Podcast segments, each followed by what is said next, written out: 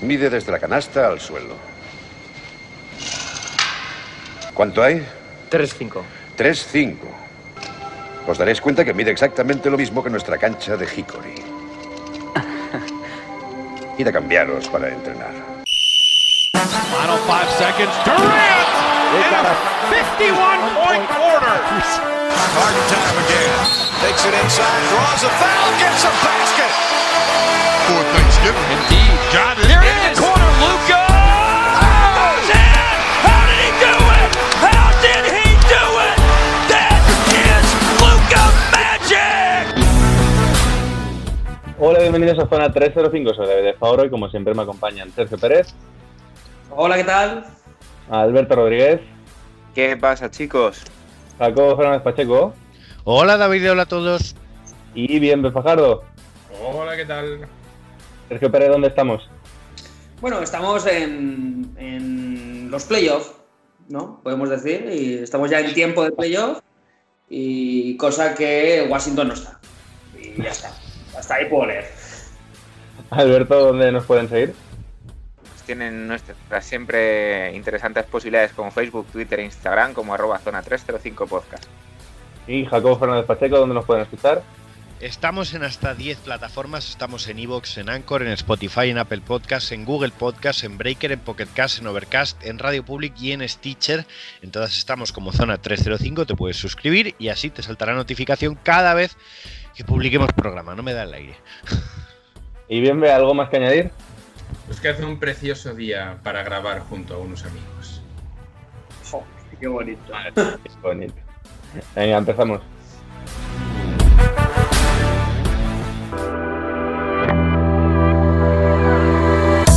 Bueno, antes que nada vamos a empezar con un breve repasito a lo que ha sido la burbuja, que ya ha terminado oficialmente. Ya tenemos además MVP de la burbuja o premio Wilt Disney, como se ha dado a llamar en Twitter, que es eh, Damian Lillard. Y luego tenemos primer quinteto con el propio Lillard, eh, James Harden, Luka Doncic, Devin Booker, CJ Warren, eh, Small Ball a muerte, desde luego.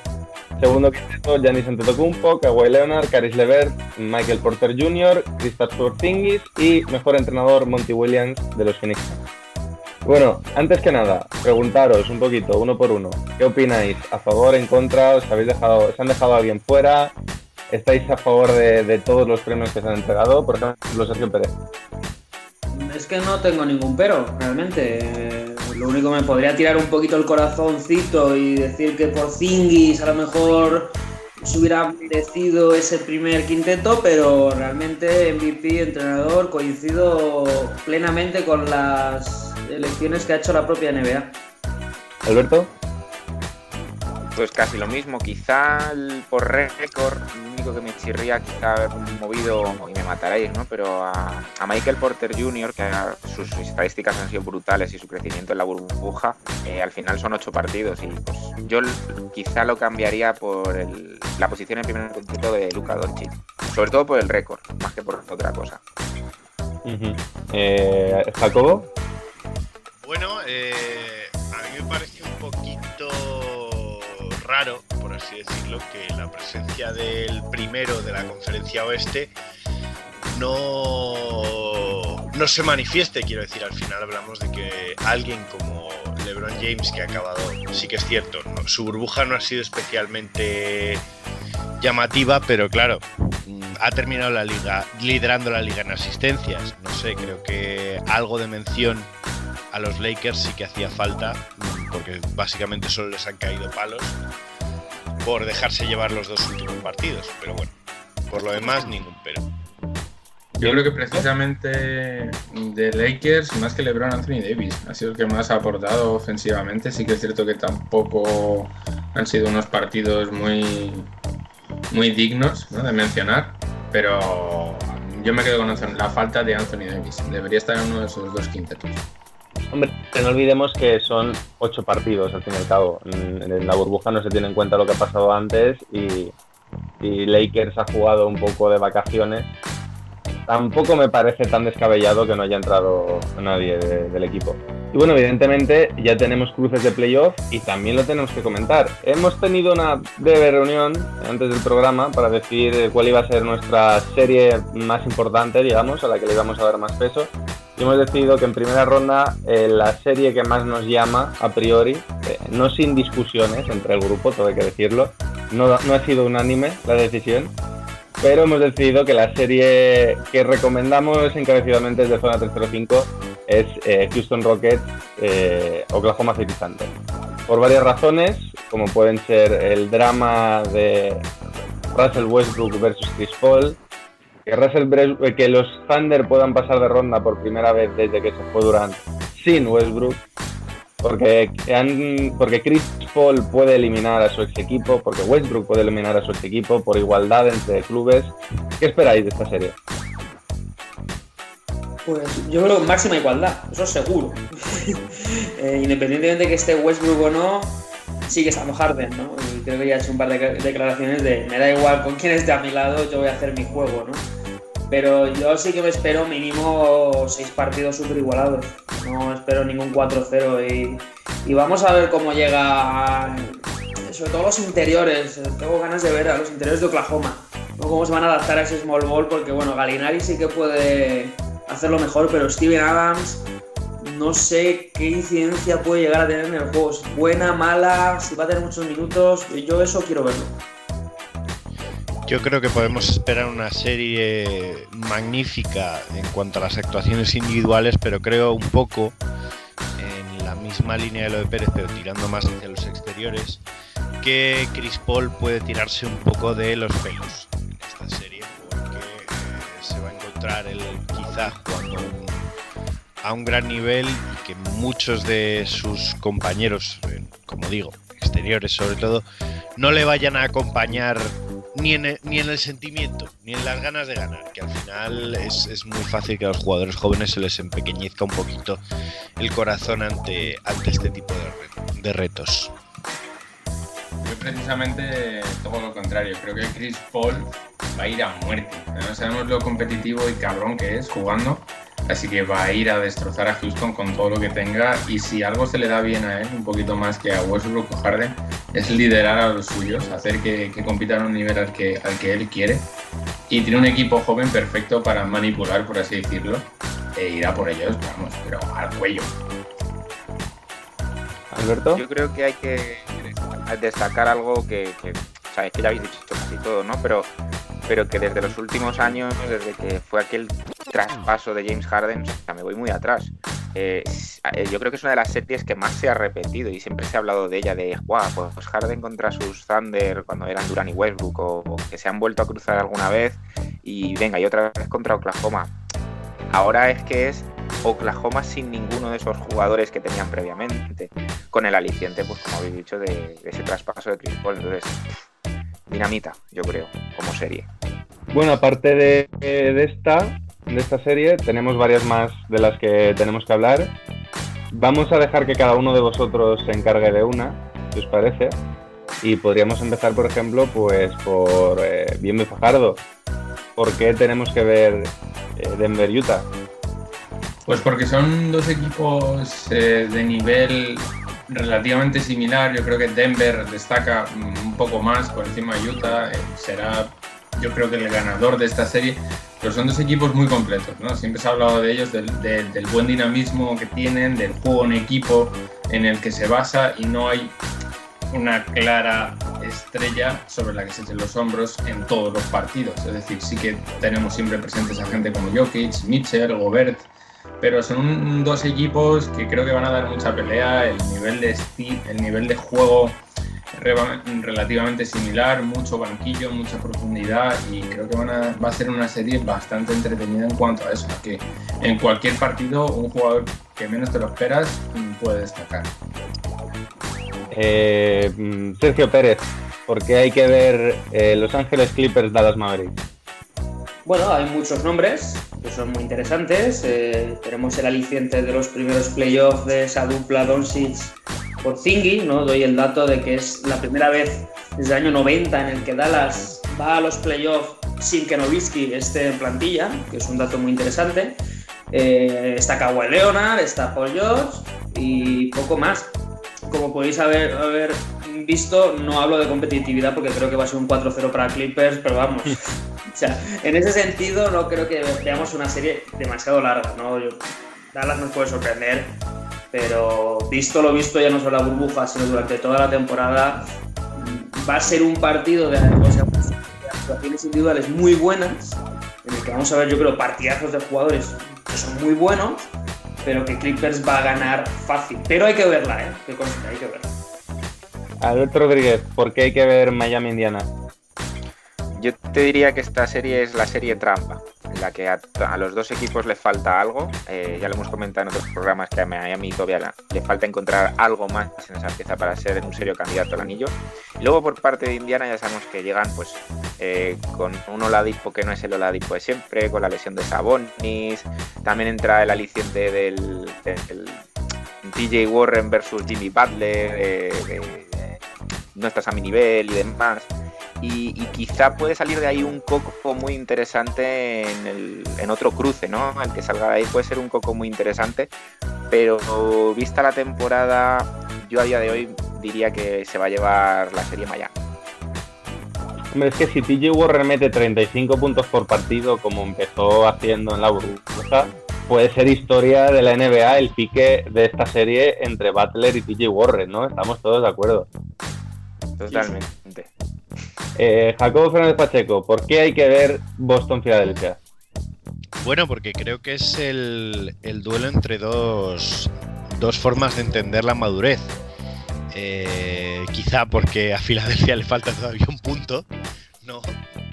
Y quizá porque Boston Claro, ha dos hecho- formas de ver la madurez de lejos y de cerca, ¿no? Entiendo. Exacto, exacto. Eh, creo que son dos franquicias que han tenido, salvando las distancias en cuanto a cómo se han construido, eh, han tenido el, mismo enfoque con dos resultados totalmente distintos. Eh, creo que Filadelfia, de manera disfuncional, es un equipo que se ha encomendado a sus estrellas sin resultados aparentes.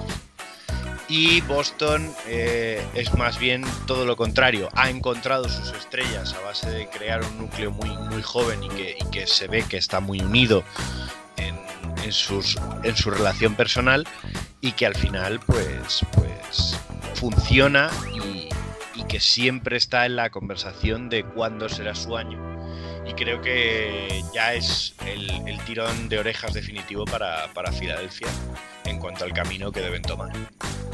Y no olvidemos que es la serie de playoffs que más veces en la historia se ha repetido. O sea, hay una rivalidad muy fuerte entre Filadelfia y Boston porque son los, los, los dos cocos históricos de la conferencia este, más allá de que Filadelfia no sea el segundo equipo con más anillos de, de la, de la este, digamos que es el segundo equipo más histórico, ¿no? De- probablemente, de la conferencia.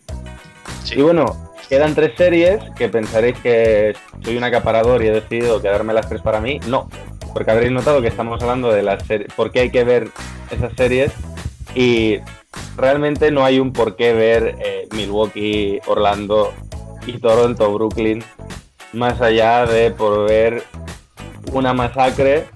No descarto que Brooklyn le gane el primer partido a Toronto y Toronto siga perdiendo el primer partido de la primera serie como todos los años, pero es difícil que haya series. Sí creo que es más interesante y Pérez estará conmigo porque votó a favor de ella como serie más interesante de primera ronda.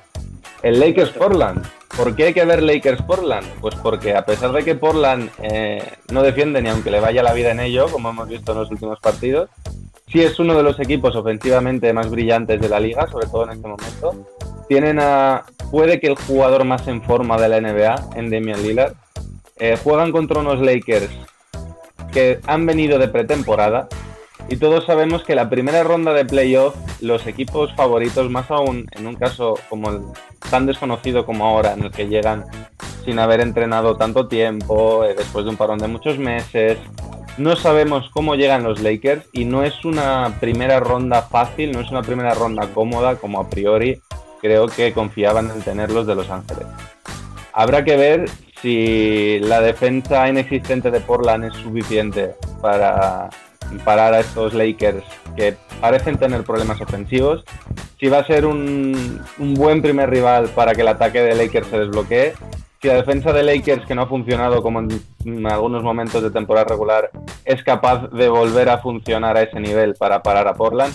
Creo que hay muchas incógnitas y creo que no va a ser un 4 a 0 y que va a haber momentos muy interesantes. No creo que los Lakers eh, queden eliminados, pero sí creo que se pueden llevar un sustito, sobre todo al principio. Ese primer, primer segundo partido con Portland que llega un, como una moto por esta mm, burbuja y Lakers que vienen de vacaciones, pueden, pueden tener cositas. Y pues nada, chicos, creo que ya hemos repasado lo suficiente, eh, así que podemos aparcar de momento tema burbuja, tema playoff e irnos con eh, Alberto y su Future Now. Alberto, todo tuyo.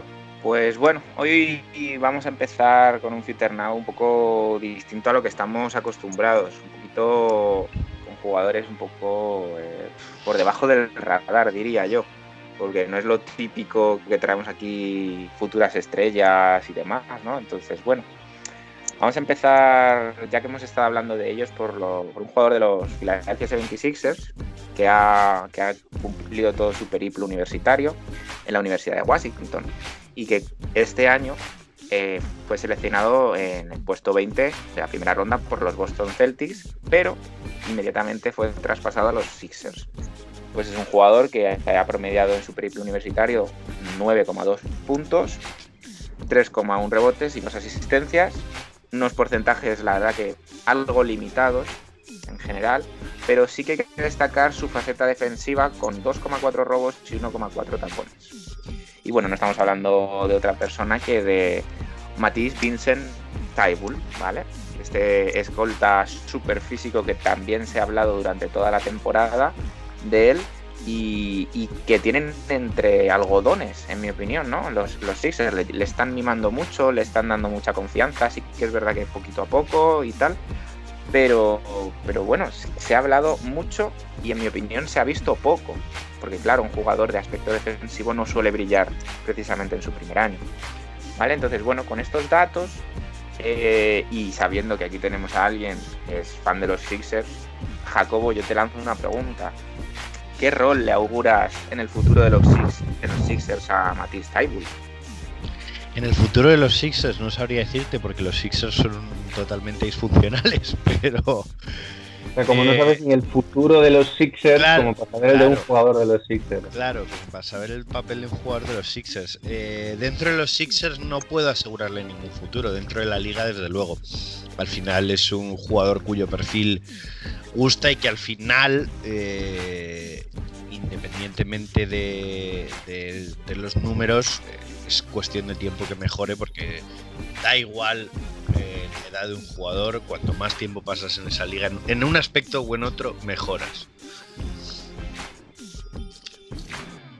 Luego también destacar un poco a nivel de- del impacto que ha tenido. Realmente es un jugador que ha salido desde el banquillo, que no, que no ha promediado más de 20 puntos, o sea, más de 20 minutos, perdonad. Eh, sus porcentajes son muy similares a los de la universidad, un 42% en tiros de campo, un 35% desde el triple, o sea, muy normalitos, no, no destaca especialmente en ninguno. Sí que a lo mejor tiene que ir mejorando en la línea personal, porque si es un jugador de, poco, de poca puntuación, pero muy físico, pues seguramente acabe yendo mucho a la línea personal. Entonces, bueno, no es un jugador que en mi opinión, como os digo, haya tenido un impacto así muy, muy brillante. Al ser el perfil que es, pues claro. Y claro, dado, dadas esta- estas circunstancias, yo a Sergio Pérez le quiero preguntar que si tiene mucho techo tras haber cumplido ya todo su periplo universitario y si queda algo que desarrollar y a qué nivel. Creo que todavía tiene muchísimo techo.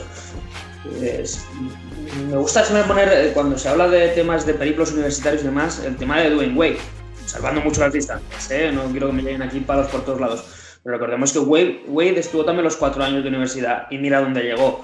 Es decir, no por el hecho de llegar más tarde a la NBA significa que el techo se te acorte.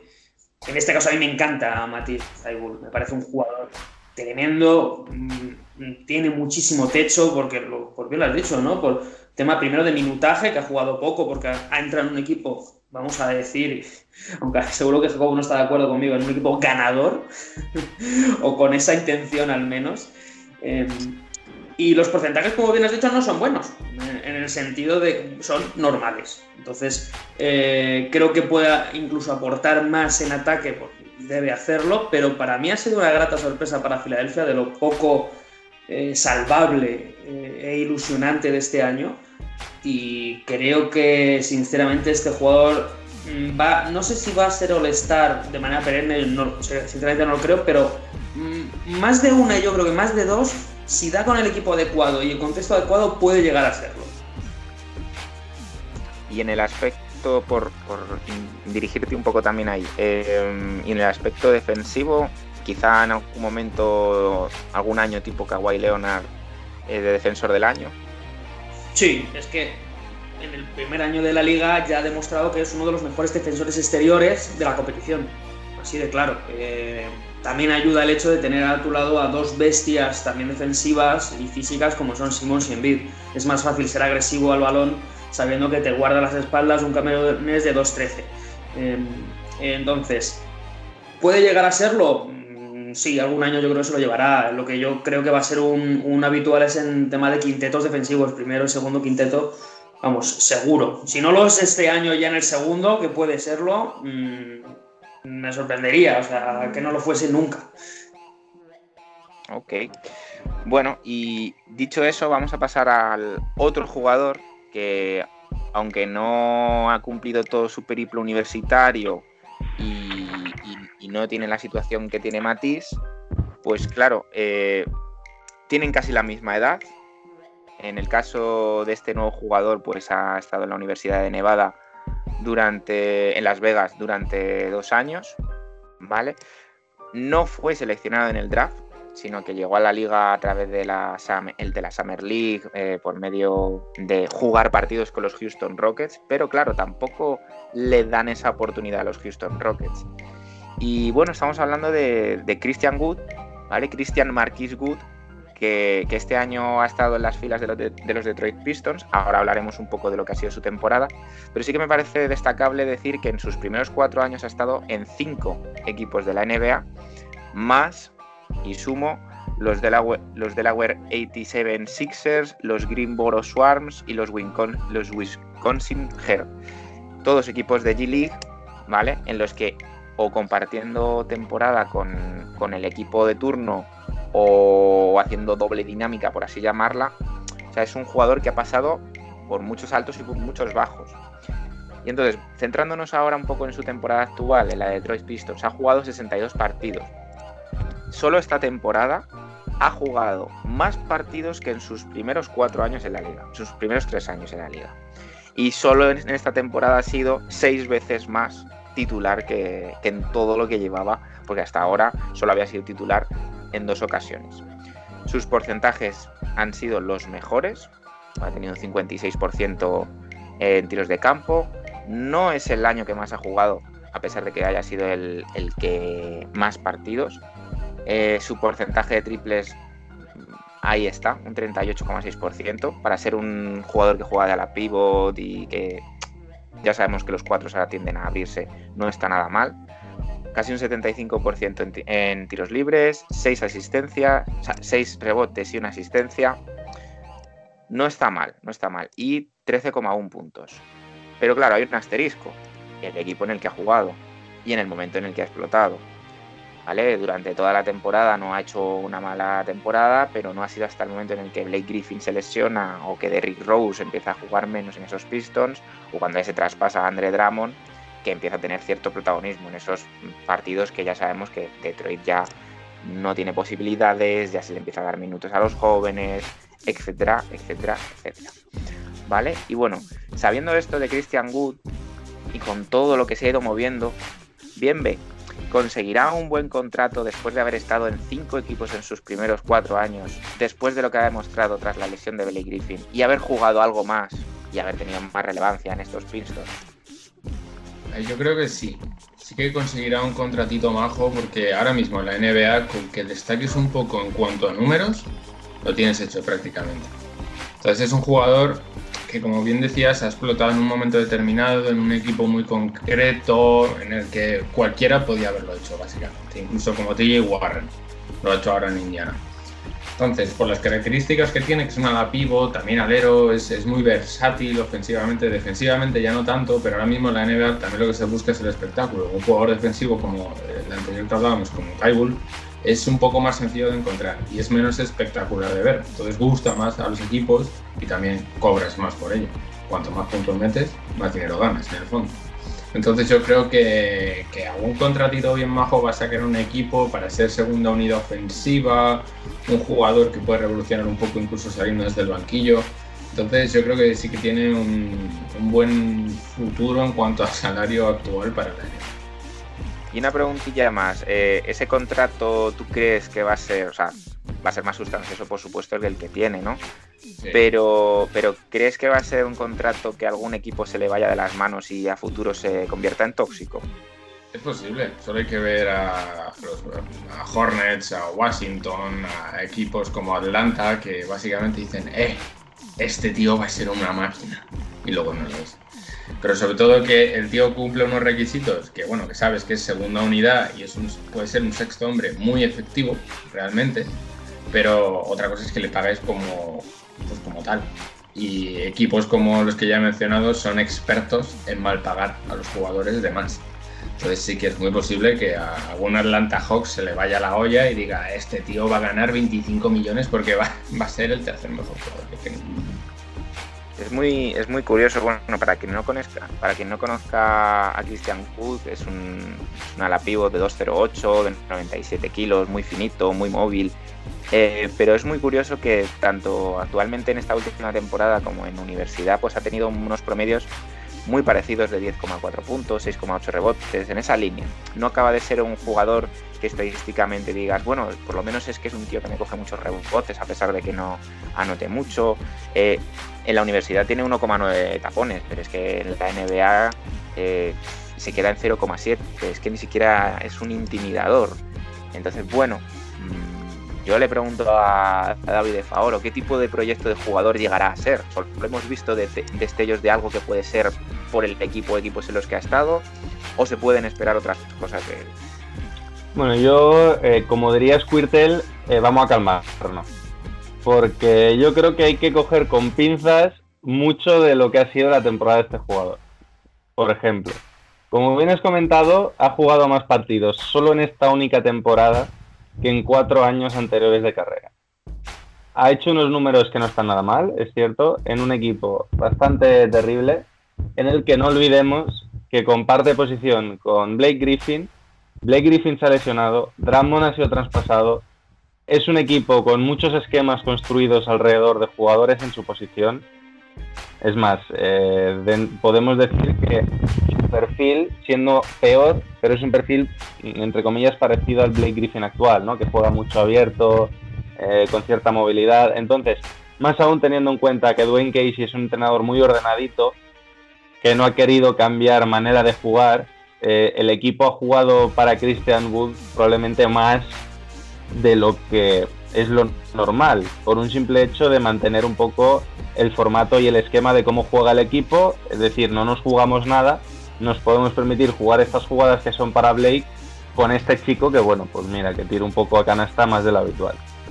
Eh, a eso se le une que es su último año de contrato, con lo cual, recogiendo un poco lo que comentaba Bienve, este es el típico momento en el que un jugador atraca una franquicia de último año de contrato, eh, juego por encima de mis posibilidades, me ofrecen un contrato de 4 o 5 años estable, mmm, 10 kilos al año, vengo de tener el mínimo todo el tiempo en el que he estado en la NBA. Va a depender muchísimo dentro de, como vemos, este chico tiene cosas, ¿eh? parece que me estoy metiendo con él muy fuerte, pero bueno, tiene buena mano de fuera, eh, tiene cositas. Va a depender mucho de algo que yo no conozco, que es su personalidad y su ética de trabajo hemos visto muchísimos jugadores encontrarse en esta situación que a partir del momento en el que consiguen el contrato bueno dejan de trabajar. Y o por lo menos dejan de, jugar con la intensidad y con esa gana esa ansia que tenían antes porque antes tenían que demostrar cosas y su carrera dependía de demostrar algo. En el momento en que tú ya tienes el contrato digamos con el que puedes vivir toda la vida si como parece posible se lo pueden ofrecer este año, hay muchos jugadores que se duermen un poco en los laureles, como es el caso, eh, sin ir más lejos, de Hassan Whiteside, que ayer nos estaba, me estaba poniendo negro en el partido de ver cómo dejaba que atacasen la pintura, él solo levantaba los brazos decía yo soy muy largo y algo molestaré. Todos recordamos el principio de la carrera de Whiteside y cómo en cuanto le soplaron 20 kilos por temporada dejó de trabajar. Entonces yo creo que el techo y el futuro de Christian Wood va a depender mucho de lo que pase este verano y de la personalidad que tenga él. Si le ofrecen un contrato fuerte y es un tío que se duerme en los laureles, creo que eh, no vamos a ver nada más de este chico. Si es un tío con una ética de trabajo buena y con esta cosa de no creían en mí y quiero demostrarlo y tal y cual, sí que creo que es un tío bastante válido y que tiene muchos puntos en las manos. Pero sinceramente yo no pondría la mano en el fuego por él. Me, me, llama mucho la atención y me resulta poco curioso, porque más o menos yo creo que soy direccionado en esa dirección, eh, que haya salido el nombre de Hassan Whiteside, porque si no lo hubiese sacado vosotros, lo hubiese sacado yo. Al final es el mismo caso, quiere decir, eh, lo que tú dices, y creo que es la explicación que yo habría dado también. En cuanto tienes el contrato en las manos, ya me relajo. Es muy curioso que además este año es el último de contrato de Whiteside y ha coincidido con la lesión de Nurkic y tal y le ha venido muy bien. Pero sí que es verdad que las últimas sensaciones ahora de la burbuja con él mmm, se han quedado así un poco... A, ayer leí un tuit que me gustó mucho y con el que estoy de acuerdo que decía, es que cada jugada de este partido le está quitando 100 mil dólares al próximo contrato de Whiteside. Totalmente. Y bueno, un poquito, un poquito es eso Christian Wood, yo creo, ¿no? Que a ver, sí que se merece esa oportunidad de contrato, ¿no? No creo que lleguen a ser 20 millones, pero a lo mejor un contrato de 6, 8 millones sí que puede, sí que puede ser más o menos eh, la línea en la que puede estar en la actual NBA. También un poco teniendo en cuenta que ya veremos los límites salariales cuando todo esto se acabe. Ya veremos si han cambiado o no. Pero bueno, esto sería un poquito el underrated Future Now de hoy entre Matisse Taibul y Christian Wood. Pues nada, muchas gracias Alberto por el tu Future Now y nos vamos con la primera pista del jugador misterioso.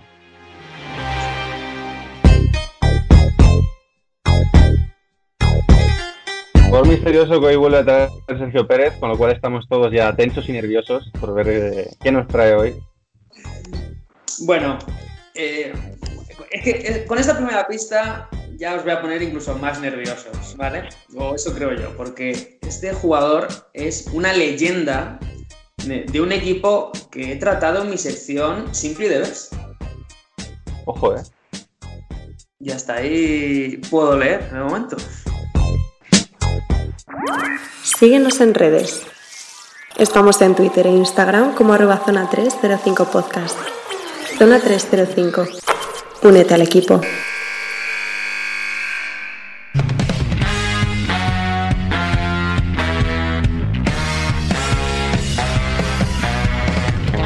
Bien, te toca. Hoy traes sección no nueva en el programa, pero sí nueva para ti, ¿no? En efecto, traigo un concursito por parejas que me he montado y que va a ser una sección muy habitual a lo largo de, esta temporada porque se va a basar en un concurso a largo plazo. Es decir, las dos parejas se batirán cada vez que hagamos la sección y luego el, que, el que más puntos tenga te pasará a una fase final y veremos si se corona como el ganador. ¿En qué se basa esto? Os voy a hacer eh, seis preguntas por pareja, ¿vale? Divididas en dos bloques de tres preguntas por persona, ¿vale? Dos en total, os daré un minuto para responder y cuatro opciones para cada pregunta. ¿Qué pasa? Si se acierta, un punto para la pareja, ¿vale? Que contará para toda esta temporada. La pareja número uno va a ser David y Jacobo. Y la pareja número dos va a ser Sergio y Alberto. Entonces, comenzamos. Para la pareja, de David contra pareja, pareja profesores, ¿no? Esa es. He querido hacer ahí un poquito de dinamismo y rivalidad, que sé que va a estar muy divertido.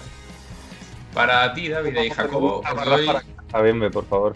Dime, dime que como periodista espero que barras para casa. ya veremos, ya veremos. A ver qué tal este primer concurso. Para ti, David, y para Jacobo os doy dos temas, ¿vale? Y elegís vosotros quién hace el qué. Tenéis nada, 10 segunditos para decidir, que vaya esto rapidito. Los dos temas son Phoenix Suns y Nando de Colo. Yo. Jacobo, te cedería de Colo, que creo que Euroliga tú sigues más que yo. Ajá. Vale, Y me parece correcto. Suns, si te parece bien. Venga.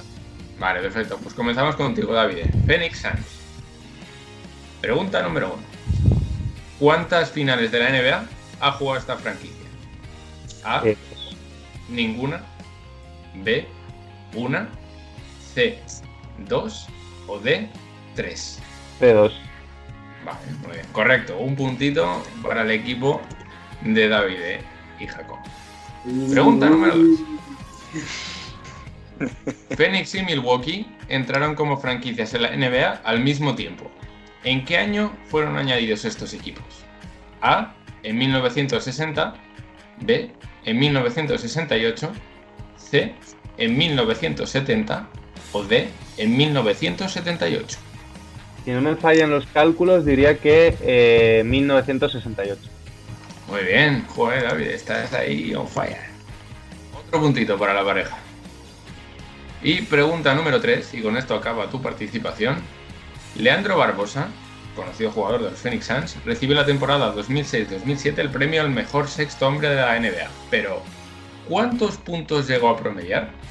Te voy a hacer cifra redonda, ¿vale? Está puntuada con punto 1, pero serían A, 15 puntos, B, 25, C, 20 o D, 18.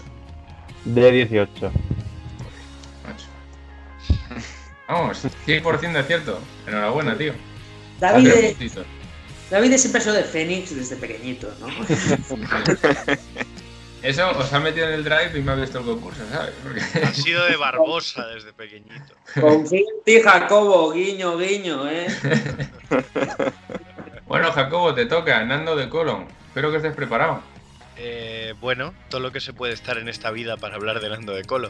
Eh, dale. Primera pregunta. ¿En qué dos equipos de la NBA ha jugado Nando de Colo?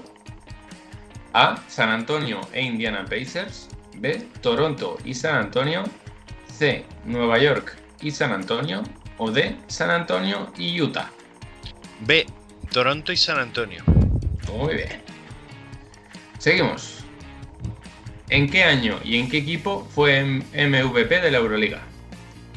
A. En el 2015-2016 con Valencia Basket. B. 2019-2020 con Fenerbahce. C. 2015-2016 con el CSK de Moscú. O D. 2018-2019 con el CSK de Moscú. Eh, C. Muy bien.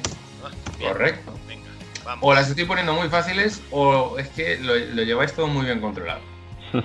Yo creo que la primera, pero bueno, vamos a ver. De Colo lleva prácticamente de- desde 2011 jugando de forma más o menos regular con la selección francesa de baloncesto. Por ello, ¿con cuántas medallas cuenta en su palmarés? A, 2, B, ninguna, C, 6 o D, 4. Pues voy a que. Esta sí que me es un tiro al aire porque no tengo ni la más remota idea y esa sin hacer trampas es imposible. Eh, para mí, digo. Entonces voy a decir la A, 2. Pues no, error. De Son 4. cuatro. Tiene un bronce mundial, un oro, una plata y otro bronce de europeos. Tenemos opciones, Alberto, tenemos opciones. está ahí. Oye, oye, no está, no nada mal para esta primera ronda. Cinco puntitos para el equipo de, de David y Jacob. Lo voy a dejar aquí apuntado. que lo puse. Bueno, Puedes la pareja de empezar luego. profesores, Sergio y Alberto, os doy dos temas. Venga, Panathinaikos y Derrick Rose. bueno, creo que está claro. Va a decir que, ¿no? Sí, sí, sí, sí, sí, está clarísimo, yo creo. Bueno, pues me ¿Sabes que ¿Sabes qué es lo bueno? Que, que por lo menos ya alguien ha fallado una. Eso por lo menos a mí me tranquiliza. Me da que empiezo con Sergio y el Panathinaikos, ¿verdad? Eso es. Muy bien. ¿Cuál de estos jugadores estadounidenses ha estado en las filas del Panathinaikos? A. Antonio Davis. B. Dominic Wilkins. C. Byron Scott. Y D. Todos ellos. Uf, esa ya me has fastidiado. Em, no, voy a decir eh, solo Dominic Wilkins. Pues no. Son De todos. Todos ellos. En efecto. Pues Vamos. eh, Pérez. Contra las cuerdas, ¿eh? Qué desastre. Pero me gusta la presión, ¿sabes? Eh, Segunda pregunta. ¿De qué dos jugadores tiene este equipo los números retirados? A. Dimitris Diamantidis y Dominic Wilkins. B. Basilis Spanoulis y Dimitris Diamantidis. C. Dimitris Diamantidis y Fragiscos Albertis. O D. Antonis Fotsis y Basilis Spanoulis. Eh, C, Diamantidis y Albertis. Muy bien. Ahí, ahí. Manteniendo nivel. Uf, eh, la, la gota gorda, eh, respondiendo aquí. Me quita ya una presión de encima, ¿eh? Un poquito. Muy bien. Última pregunta para ti. ¿Con cuántas Euroligas cuenta el Panathinaikos? A. Ninguna. B. 2. C. 6. O D. 4. Mm, déjame echar cuentas. Yo no- como tengo un minuto, lo has dicho al principio, tengo un minuto. Eh, a ver, fíjate, te diré. Si no me equivoco, es 96, 2002. Luego tienen 2009 también, 2011. Yo creo que en 2011. Voy a decir 6, aunque ahora no me bailan las fechas, pero diré 6. Eso es. 96, 2000, 2002, 2007, 2009 y 2011. Le gusta eso de cada dos años más o menos una Euroliga, sí. pa' casa. Una época de Obradovich interesantísima. Muy bien, pues bueno, Alberto, todo depende de ti, ¿eh? Tres preguntas. Toda, toda la presión para mí, ¿cómo?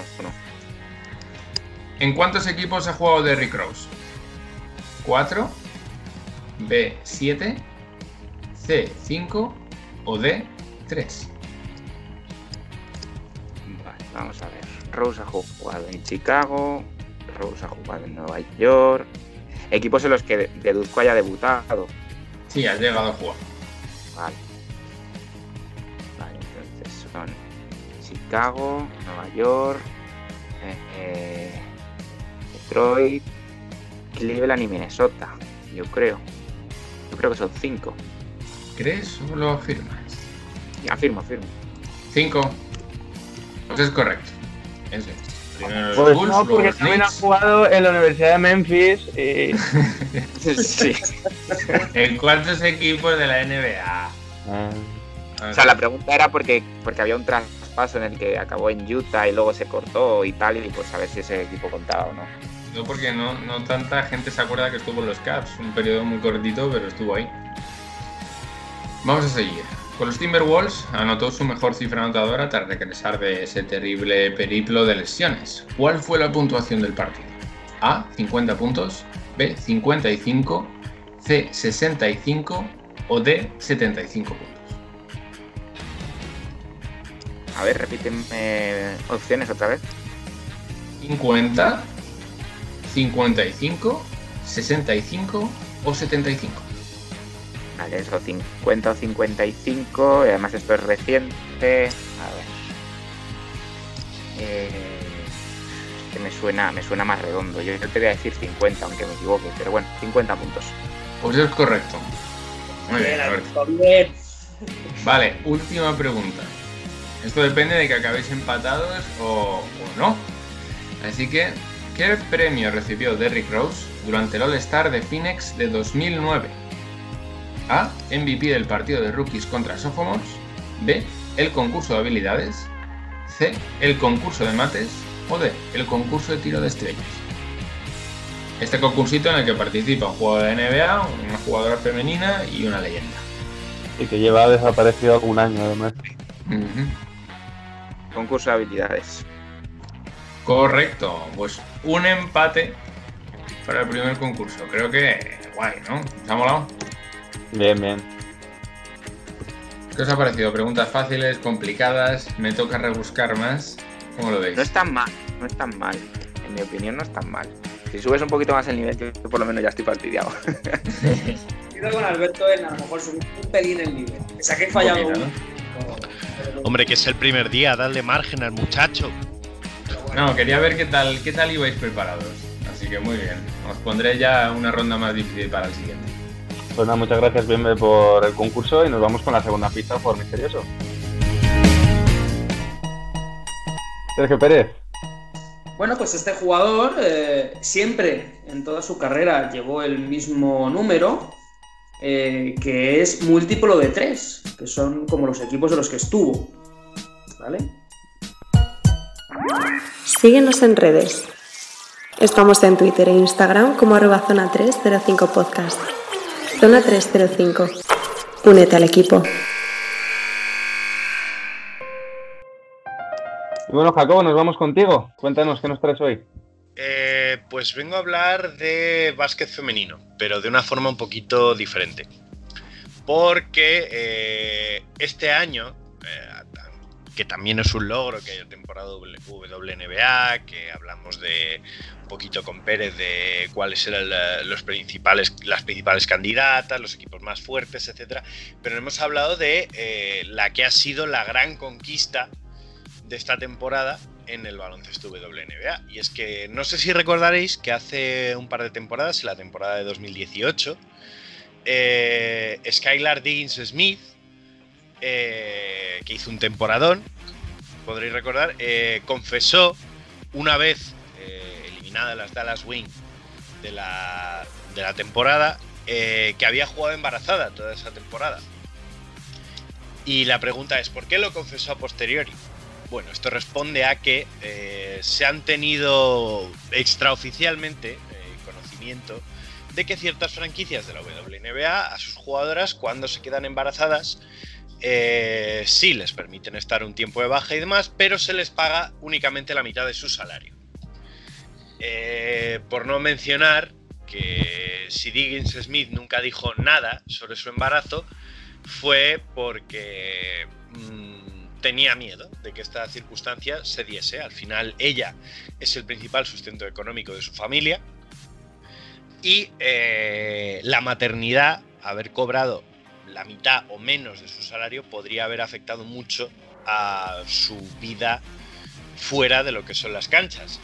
¿Qué se ha conseguido en Sí, esta no olvidemos que, lo- que los salarios WNBA no son los salarios NBA, ni mucho menos, ¿no? para que nos hagamos una idea, el salario más alto de la WNBA no llega al salario más bajo de la NBA y está por el estilo del salario medio de la G League, para que nos hagamos una idea. Eh, en la WNBA, hasta el momento, eh, sí que es cierto que se permitía una baja por maternidad a las jugadoras, igual que, en cualquier empresa, pero no existía una política común eh, sobre en qué condiciones podían ser madres las, jugadoras.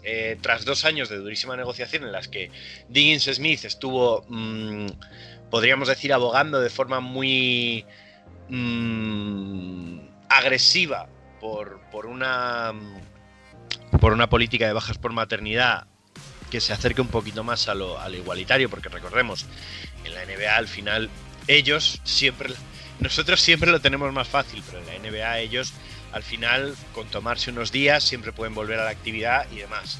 Eh, esta temporada se ha conseguido que exista una baja por maternidad con eh, pagando el 100% del salario y además eh, se ha acordado que a partir de ahora todas las franquicias en sus estadios deben contar con eh, vestuarios preparados que tengan salas de lactancia apartadas para que eh, las madres puedan, por ejemplo, amamantar a sus hijos de manera totalmente mm, tranquila, normal, sin sobresaltos, que eh, se proporcionen habitaciones extra en los hoteles tanto para los pequeños como para eh, cualquier ayuda que las madres puedan necesitar. Esto es una niñera, eh, nodrizas, etcétera, etcétera, mm, de tal manera que las madres no tengan que perder el contacto con sus hijos y a la vez mantener el, el nivel de una temporada, pues al final de, algo que es una competición de élite. Eh, se cree que este acuerdo puede ser pionero de cara a lo que a lo que puede afrontar el deporte femenino en el futuro con la maternidad. Pero aún queda mucho que hacer porque la propia Diggins Smith, eh, incluso cambiándonos de deporte en el tenis, porque alrededor del mismo año Serena Williams, recordemos, ganó eh, el Open de Australia, si mal no recuerdo, estando embarazada, eh, temieron y desarrollaron problemas psicológicos por este miedo a eh, la maternidad. Y yo creo que la, es la, ha sido la gran victoria de este año de la que se ha hablado poco. Eh, pues sí, la verdad es que es un tema pendiente que yo creo que del que se habla poco porque al fin y al cabo el deporte de élite sigue estando mm, principalmente sigue el, lo que es el seguimiento se sigue haciendo al deporte de élite masculino entonces son problemas que en, en, la NBA es que ni se plantean no o sea el mayor problema que vemos en la NBA respecto a, a la paternidad es eh, este jugador ha sido padre en medio de los playoffs y a lo mejor eh, se va a saltar un partido, cosa que realmente ni pasa. De hecho, recordemos las famosas declaraciones de Jessica Vicious cuando uno de sus jugadores eh, pierde las semifinales de la Copa eh, con Zalgiris por la paternidad y le decían como si iba a haber represalias con el jugador y Jessica Vicious dijo algo así como de mucho menos eso es mucho más importante que el baloncesto, ¿no? Y, eso no tiene absolutamente nada comparable a lo que es el caso en el básquet femenino de la que tiene que ser madre, que se queda embarazada, que le afecta el tiempo que puede pasar en cancha, que tiene que dejar de jugar. O sea, es un tema complicado que yo creo que incluso demasiado tiempo se ha tardado en atajar. En el, en el, Seattle Times eh, se ha hablado de que este podría ser quizá el primer paso y el más relevante a un tema que ya tratamos en temporadas anteriores, que es el que llevan reclamando las jugadoras de la equidad salarial. No cobrar los mismos salarios en cantidad que los hombres, porque saben que eso es muy complicado, pero sí cobrar la misma parte proporcional con respecto a los beneficios de la liga, uh -huh. que yo creo que es más realizable. Entonces, eh, me parece que es un buen paso, que todavía se tiene muchísimo que hacer y que hay que ver de qué manera, de verdad, con este acuerdo, eh, la liga está preparada para, para, afrontarlo, porque al final una cosa es firmar el documento y otra cosa es preparar, porque ya hemos visto cómo ha sido el tema de los hoteles en la burbuja femenina y demás, preparar todo este tipo de infra infraestructura y gastos nuevos que va a suponer. Sí, sin duda, porque de hecho, realmente incluso los que son más críticos con el tema de la equiparación salarial, siempre la crítica que dan es, es que, claro, eh, la WNBA genera muchos menos ingresos que la NBA. Pero como tú bien dices, si ni siquiera cobran la parte proporcional, es que esa crítica no es válida, ¿no? O sea, mucho... Exacto. Ya no pides que cobren los 30 o 40 millones por temporada, pero sí que si el techo salarial es X por ciento, que, que, que, se, que tenga la misma representación. Eso es, exactamente. Y bueno, no sé si alguno quiere opinar alguna cosilla más. Yo quería puntualizarlo porque creo que no se ha hablado lo suficiente en general en los, en los medios como, como logro. Equipo profesores. Primero Sergio y luego Alberto, venga.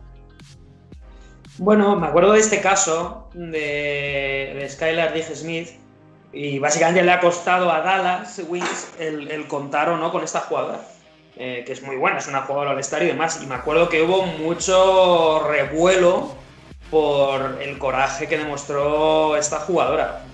Entonces, sí que creo que, que las medidas que se están tomando son mmm, un paso adelante y ya ha habido cambios en el sindicato para el tema de cobrar y demás, pero coincido plenamente en, en tema de, los salarios y demás pero también os digo, es algo que tienen que luchar ellas, eh, no, como sindicato y con la liga. No, como ellos cobran tal, yo también me lo merezco. Bueno, los jugadores de la NBA mm, incluso han tenido dos lockouts pelea, peleando por esto. Entonces, a lo mejor tienen que ser, al igual que dije Smith, dije Smith, las jugadoras más agresivas con las franquicias para conseguirlo. Alberto. Yo por, por mi parte, creo que, que, que o sea, me llama la atención que, como ya bien habéis dicho, pues vayamos tan, tan atrasados, ¿no? Pero sí que me parece una, una buena noticia el hecho de que ya se garantice el, el 100% de tu salario. Quiero decir, al final lo hemos hablado en otros programas, no deja de ser tu trabajo. Y igual que en cualquier otro trabajo, eh, las bajas por maternidad se supone que están cubiertas. Da igual que seas jugador de baloncesto, como si eres médico, como si eres lo que seas. Entonces, mmm, que, dependes de tu cuerpo para tu trabajo como es ser jugadora, sí, que nadie te tiene que coartar en cuándo decides tener un hijo o una hija y que luego tu trabajo se ponga en riesgo por eso. Eso por un lado. Y luego lo del porcentaje es algo que personalmente es un dato que desconocía. Es cierto que a lo mejor generan menos ingresos y todo lo que ellos quieran, pero es mm, vergonzoso que no estemos por lo menos ya en el punto de el mismo porcentaje de, beneficios, porque si no, mm, o sea, lo mínimo es la equidad en, en cuanto a los beneficios. Entonces, sí estoy muy de acuerdo con, con Pérez en, cuanto a que a lo mejor tienen que ser algo más agresivas eh, y, y que quizá haya un, un lockout de WNBA eh, para regalar ese tipo de, de situación. ¿Bien hay algo de comentar? Pues un poco lo que reforzar vuestra idea general, básicamente, porque ya lo habéis comentado todo bastante bien y todo cambio es buen cambio por lo general, y más cuando se lucha por los derechos del- de los jugadores, en este caso de las jugadoras. Sobre todo lo que mencionaba mucho David, de que bastante tarde creo que se ha mencionado un tema como este en cuanto a embarazos y equidad salarial. Y luego también es, es un poco hay que ponerse la postura de lo que mencionaba Pérez. Ellas mismas tienen que ser las que luchen por este salario y si hace falta un, semi-lockout o un lockout incluso para lograr un, un salario más justo en comparación con lo que gana la liga eh, de baloncesto femenina, pues se hace, no pasa nada. Y bueno, yo ya por, por dejar cerrado el tema, eh, recordar que esto que a nosotros nos parece tan normal, de que una mujer que decide ser madre cobre la totalidad de su salario el tiempo que esté de baja, eh, está bien puntualizar que este avance puede también tener repercusión a nivel nacional en Estados Unidos, que recuerdo es el único país eh, que podríamos llamar occidental moderno que no tiene una legislación federal aplicable a todo el país en este sentido. Quiero decir que es más normal de lo que creemos en Estados Unidos que cuando una mujer se queda embarazada solo cobre la mitad de su salario. Con lo cual, eh, avance importante y avance que además puede tener una repercusión en todo Estados Unidos y esperemos que ellas estén dispuestas a, a seguir luchando y no, y no conformarse, que creo que dispuestas no están. Pues nada, muchas gracias Jacobo por la sección y por tu trabajo de documentación al respecto.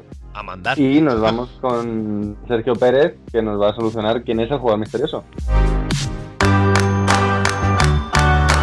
Sergio Pérez. Bien, vamos con la tercera pista.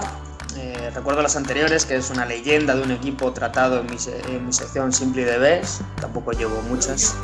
Eh, siempre llevó el mismo número, que, es, que cuyo número es múltiplo de 3. Y sus motes eran eh, Greyhound, Sweet D, Candyman y Man with the Velvet Touch. Pero vamos a ver, vamos a ver. Coméntame, Jacobo. Candyman solo hay uno. Yo- No, yo creo que habrá más de uno, ¿no? Hay más de un Candyman. En este caso, este era Candyman.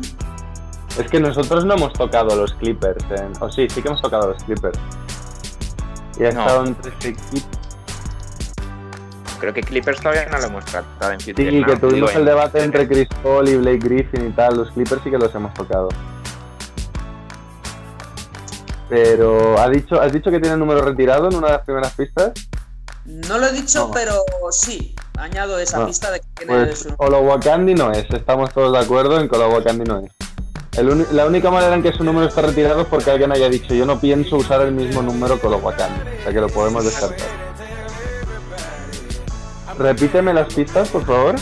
Repito, ver, yo me voy a tirar a la piscina. Sí, Espérate, porque- repito las pistas y ahora te tiras, Alberto. Eh, leyenda de un equipo tratado en mi sección siempre de Best. Cuando digo leyenda no es como los Wakandi, sino prefiero una leyenda de verdad. Siempre llevó el mismo número en los tres equipos en los que estuvo. Y ese número es un múltiplo de 3. Y sus motes eran Greyhound, Sweet D, Candyman y Man with the Velvet Touch. Tengo una última pista por si la necesitáis. Yo por apodos, lo que pasa es que no recuerdo en cuántos equipos ha jugado, me la jugaría con Adrian Dantley a lo mejor. Error. Es que has dicho que usa el mismo número. Si son todos múltiplos, si no fueran el mismo número, múltiplos de 3, yo lo habría tirado con, alguien muy obvio. Pero claro, también luego los, los no me cuadran. Yo voy a decir a quien pensaba que seguramente no es, porque lo de los múltiplos de tres, por ejemplo, sí se cumple con Dwayne Wade, ¿sabes? Porque en, en los Cleveland creo recordar que llevaba el número 9 y tanto en Chicago como en Miami lleva el número 3, pero claro, los... O sea, y, y ha estado en tres equipos, pero creo que con los motes no cuadra. No, está bien tirada Alberto, pero no. Bueno, si queréis os doy la última pista, a ver si os aclara algo. que Vale. Es que, eh, eh, bueno, este jugador, pues Devin Booker le ha quitado el récord de más partidos con 30 puntos o más en la historia de Phoenix Suns. Si es que lo peor es que lo, lo vi el otro día, pero ahora mismo no me acuerdo. Yo, que acabo de hacer trampas y por eso no juego, eres un hijo de puta. ¿Pero por qué? Sé que esto de Mayer es el tercero y el Sí, segundo, que antes era primero. 32. Era, venga David, que lo tienes, era. No me acuerdo. Ay. A ver, este jugador tenía otro mote que he obviado, pero Sí. claro, es un mote como llamar a Bienve, Bienve, que es acortar su nombre, que era Walt. Estoy ahora mismo estoy en blanco. Ahora mismo estoy en blanco. No estamos, ¿no? Bienve ni aporta, no aporta nada, eh, vamos, nada. Yo he hecho, yo he hecho trampas, también he mirado porque no tengo ni, ni siquiera conocía al jugador, Que es muy ¿sabes? jodido.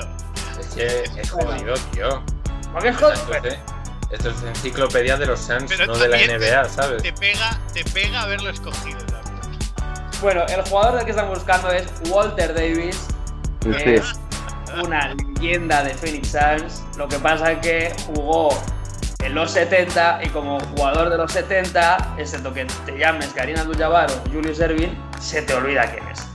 Pero este jugador es un tío que metió 18.000 puntos en su carrera, tiene el número retirado en Phoenix, y ya va al número 6. Estaba estaba en el equipo que llegó a la final en el 75, o sea, Y otra, cosa que has obviado como buen jugador de los 70, eh, estuvo dos veces en clínicas de, de rehabilitación por adicción a la cocaína. pocos me parecen, ¿eh? Para el jugador de los 70, pocas me parecen. Hay Candyman, ¿no? Puede ser. Síguenos en redes. Estamos en Twitter e Instagram como arroba zona 305 podcast. Zona 305. Únete al equipo.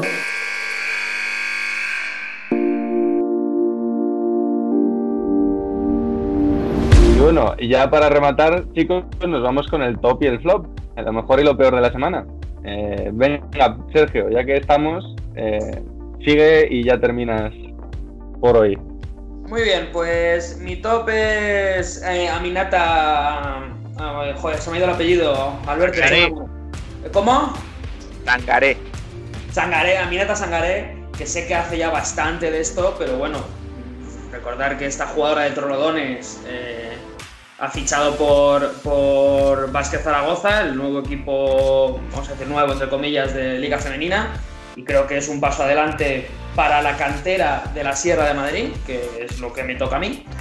Y luego mi flop es eh, Washington Wizards, Mm, no por el hecho de haber hecho el ridículo y haber perdido siete partidos, sino por tener la desfachatez de ganar el último. Eh, entonces, ya que vas, ves con todo y pierde los ocho. Entonces, mm, tengo que ponerle en mi flop. Claro, teníamos que tener uno que ganase todo y otro que perdiese todo, ¿no? Mantener un poco el equilibrio. Y Washington va y gana el último. Bien de Fajardo. Mi top va para nuestro jugador de la semana, que es Demian Lillard, que la verdad es que ha conseguido el octavo puesto para Portland de una manera espectacular. O sea, Pérez siempre la ha defendido y siempre ha dicho lo poco que se ha valorado a este jugador y ahora lo está demostrando bastante bien. Y mi flop va para su compañero, literal, Hassan Whiteside, que el cabrón no defiende ni aunque quiera. O sea, precisamente ahora que se le acaba el contrato debería dejarse un poco la piel ahí en defensa. Y es que por levantar no levanta ni los brazos. Y mira que los tiene largos el jodido. Y es que me va a dar una pereza verle contra Anthony Davis, sobre todo por la pereza que va a tener él. O sea, es que quiero ver en la cara cuando se cruce con él de joder, me toca defenderle otra vez. Máximo taponador ¿eh? de la temporada, ¿eh? Hassan Whiteside. Qué tío. Es que claro, eh, lo de Whiteside, perdonad, voy a meterse un, un pequeño inciso, pero es que hay que comentarlo. Lo de Whiteside con los tapones es. No vale de nada taponar cuatro veces por partido si las otras 16 veces que defiendes dejas el aro. Claro. Ese es el tema. Alberto Rodríguez. bueno, yo voy a empezar por, por mi flop, para dejar bien alto el top que, que ya había anticipado antes fuera de micros. Eh, mi flop es, a pesar de todo, la defensa de, Portland Trail Blazers. Me parece que, a pesar de que los Lakers no lleguen en una buena situación, sin una buena defensa en playoffs estás bastante muerto. Entonces vamos a ver si este día extra que han sacado también, que me parece muy importante eh, para reajustar y, para ver qué tal plantean la serie contra Lakers, mmm, esos ajustes defensivos eh, y la defensa de Portland mmm, da un cambio de cara a playoff. Y mi top, mmm, para el que lleve ya mucho tiempo en el programa, va a sorprender porque es Carmelo Anthony. ¿Vale? Eh, creo que hay que reconocer que ya ha dado, si no lo había dado ya, pero creo que en esta burbuja se ha demostrado todavía más, ese paso de jugador veterano, referencia y tal, pero incluso siendo útil. O sea, no, no ha llegado a ser ese jugador típico de banquillo, veterano, que a lo mejor te salva el día con 10 puntitos y tal, sino que ha conseguido algo más. Ha conseguido, yo creo que en esta burbuja, si no me equivoco, ha estado promediando cerca de los 20 puntos, pero sin ser esa persona que ha, que ha agarrado el balón en todo momento, sin darse cuenta de cuál es su posición dentro del vestuario eh, y siendo muy, muy importante en los momentos clutch al final del partido y resolviendo con tiros mmm, que han dado partidos y gran parte también de ese octavo puesto a por la Trailblazers. ¿Jacobo? Eh, como top, yo voy a mencionar a CJ McCollum. Eh, jugador serio donde los haya, en el sentido de que tiene partidos mejores, partidos peores, pero él tiene siempre muy claro lo que, lo que tiene que hacer y sobre todo eh, nunca se va a esconder para sacar a su equipo del atolladero y al final creo que con, con mucho, con todo lo que hemos criticado a Portland por el hecho de tener dos jugadores entre comillas calcados de primera y segunda espada, creo que es el segunda espada perfecto porque además de su gran trabajo en anotación hace un montón de pequeñas cosas que le convierten en un jugador, como digo, muy serio. Y Flop, pues voy a decir, el, el community manager de Movistar Estudiantes, que parece empeñado en engañar a la gente y hacer pensar que alguno de los fichajes que está haciendo el equipo va a convertirlos en un, en un equipazo la temporada que viene cuando debería llevar tres años. eh, ya, y ese es... ¡Vikingo! Un saludo al community manager. Eh, que bueno, para rematar, eh, mi top son los Phoenix Suns en la burbuja, porque eh, 8-0. Parece que Booker nos escuchó y dijo, quiso quitarse de encima las críticas de muy buenos números, pero no sabe hacer ganar a su equipo. Parece que ha dado un paso más en esta burbuja para convertirse en un jugador que es capaz de hacer a su equipo más competitivo. Han jugado muy bien, han jugado muy bonito, se le quedan los puntos de las manos. Han sido el equipo revelación, sin duda, de esta burbuja. Y mi flop para los Phoenix Suns del resto de la temporada. Porque eh, muy bien, muy bonito hacer un 8-0, pero venían de lo que venían. Y Phoenix Suns es el equivalente de ese chaval que se tira todo el año sin estudiar, luego mete codos para el último examen, a lo mejor saca un 10 le sale un 4,9 de media y todavía se enfada si el profesor no le aprueba. Entonces, mmm, haber estudiado el resto de la temporada. Y bueno, Jacobo, ¿con qué nos dejas hoy? ¿Con qué canción nos regalas los oídos? Eh, pues nos vamos a despedir con Sam Cooke. Eh, con una canción un poquito pastel, ¿para qué vamos a, a mentir? Eh, se llama esta canción, un, clásico, Bring It, Bring It On Home to Me. Es tráemelo a casa, ¿vale? Una, una declaración de amor en, en, toda regla, con muy sencillita, de piano de jazz y, y que recomiendo bailarla por lo menos una vez a todo el que tenga pareja con su pareja. Está muy bien, eso de vez en cuando. Bien puntualizado de bailarlo con su pareja. es que si lo bailas con otro pareja. que no sea tu pareja, vas jodido.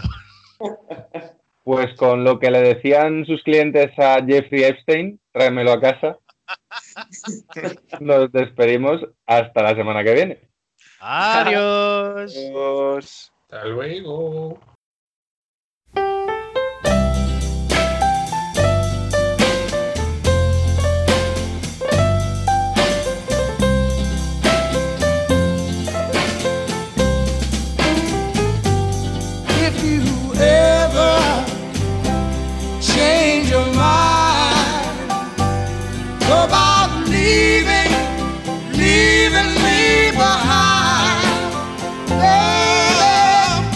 to me.